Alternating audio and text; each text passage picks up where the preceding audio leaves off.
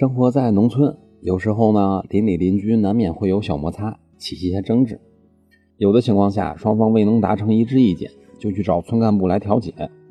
那么，这村干部的调解有法律效力吗？咱们先说什么样的调解是有法律效力的吧。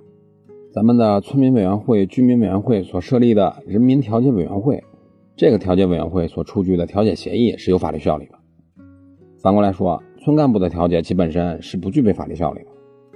解释一下，首先，人民调解委员会是依法设立的调解民间纠纷的群众性组织，它的依据呢就是《人民调解法》。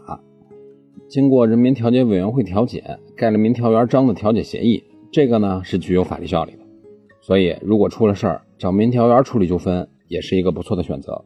第一，人家比较专业；第二，调解书有法律效力。那么，以上就是今天的音频，供您参考。